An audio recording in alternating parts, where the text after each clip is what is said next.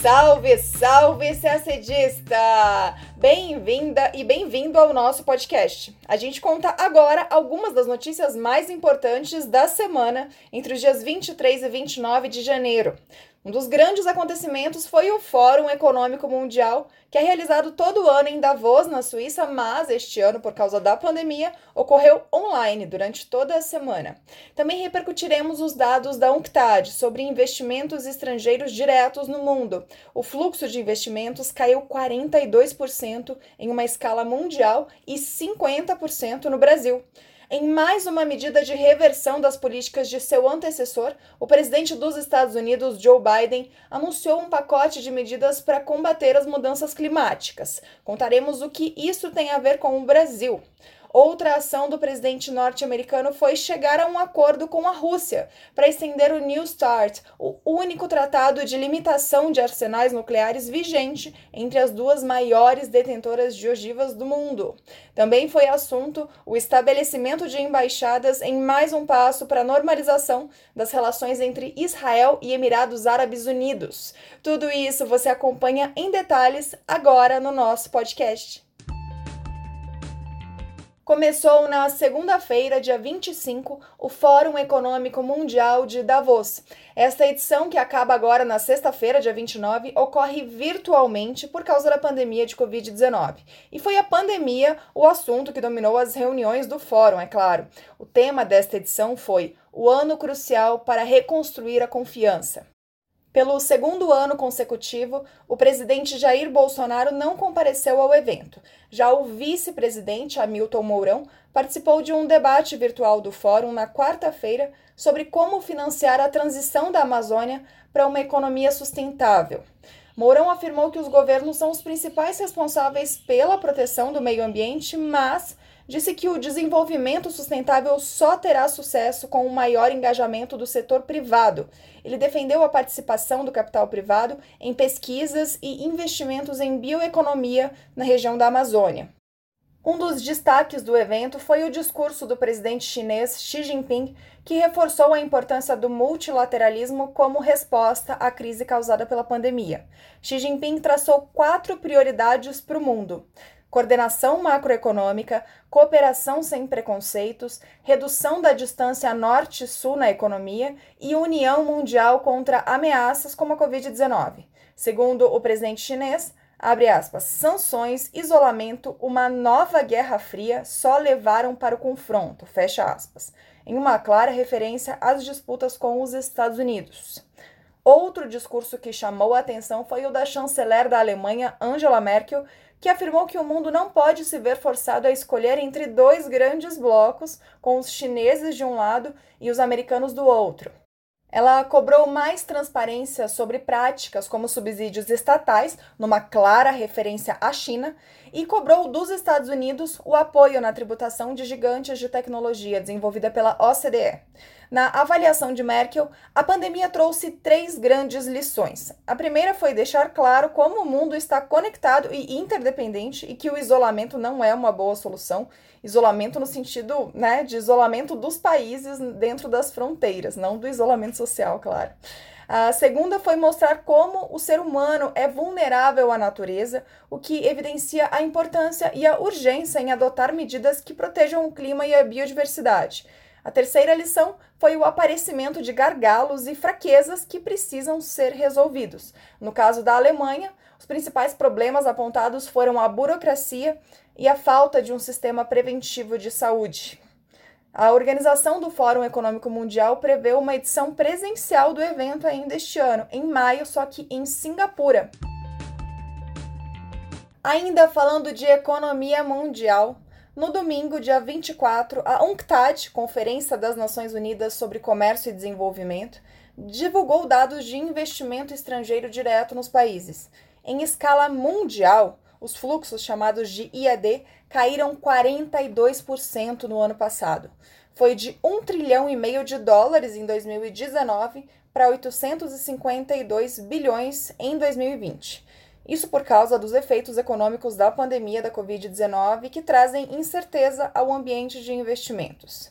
Mas a China foi na contramão desses números e teve uma alta de 4% superando os Estados Unidos como o maior receptor mundial em termos de fluxos de investimento.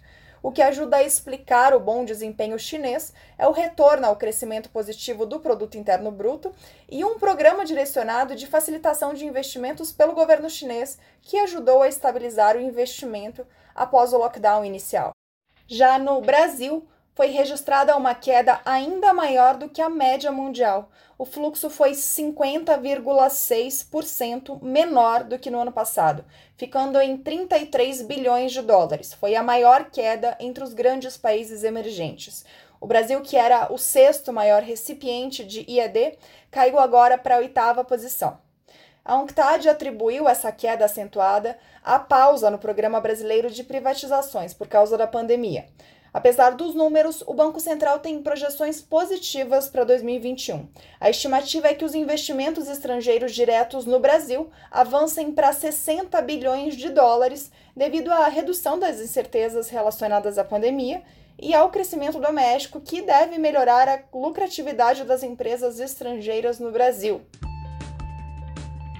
Vamos falar agora de Estados Unidos. Na quarta-feira, dia 27, o presidente Joe Biden assinou um pacote de medidas para enfrentar a crise climática em uma postura bem diferente da de seu antecessor Donald Trump.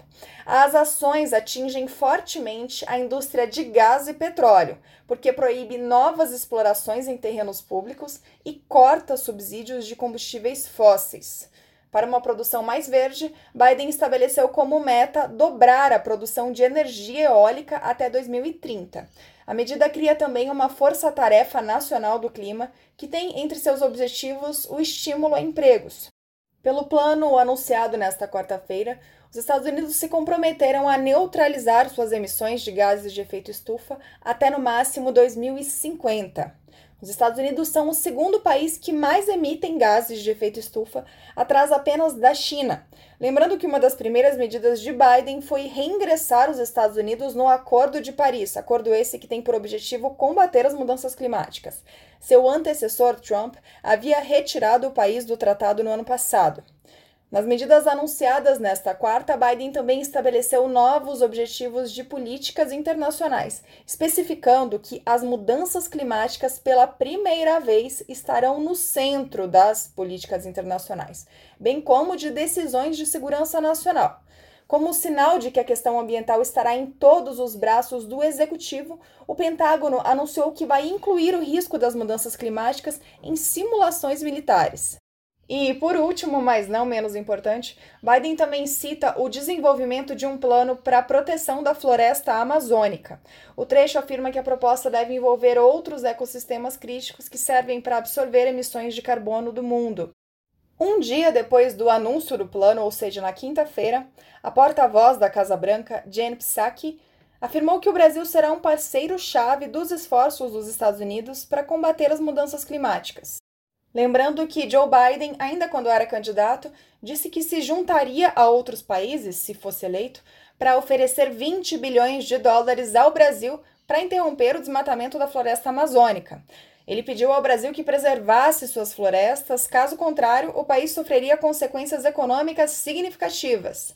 A fala foi rechaçada na época pelo governo brasileiro. Agora, uma notícia daquelas para atualizar o caderno de política internacional. O presidente da Rússia, Vladimir Putin, aceitou a proposta do presidente norte-americano Joe Biden e os dois países estenderam o único tratado bilateral de controle de armas nucleares vigente entre Estados Unidos e Rússia, o New START.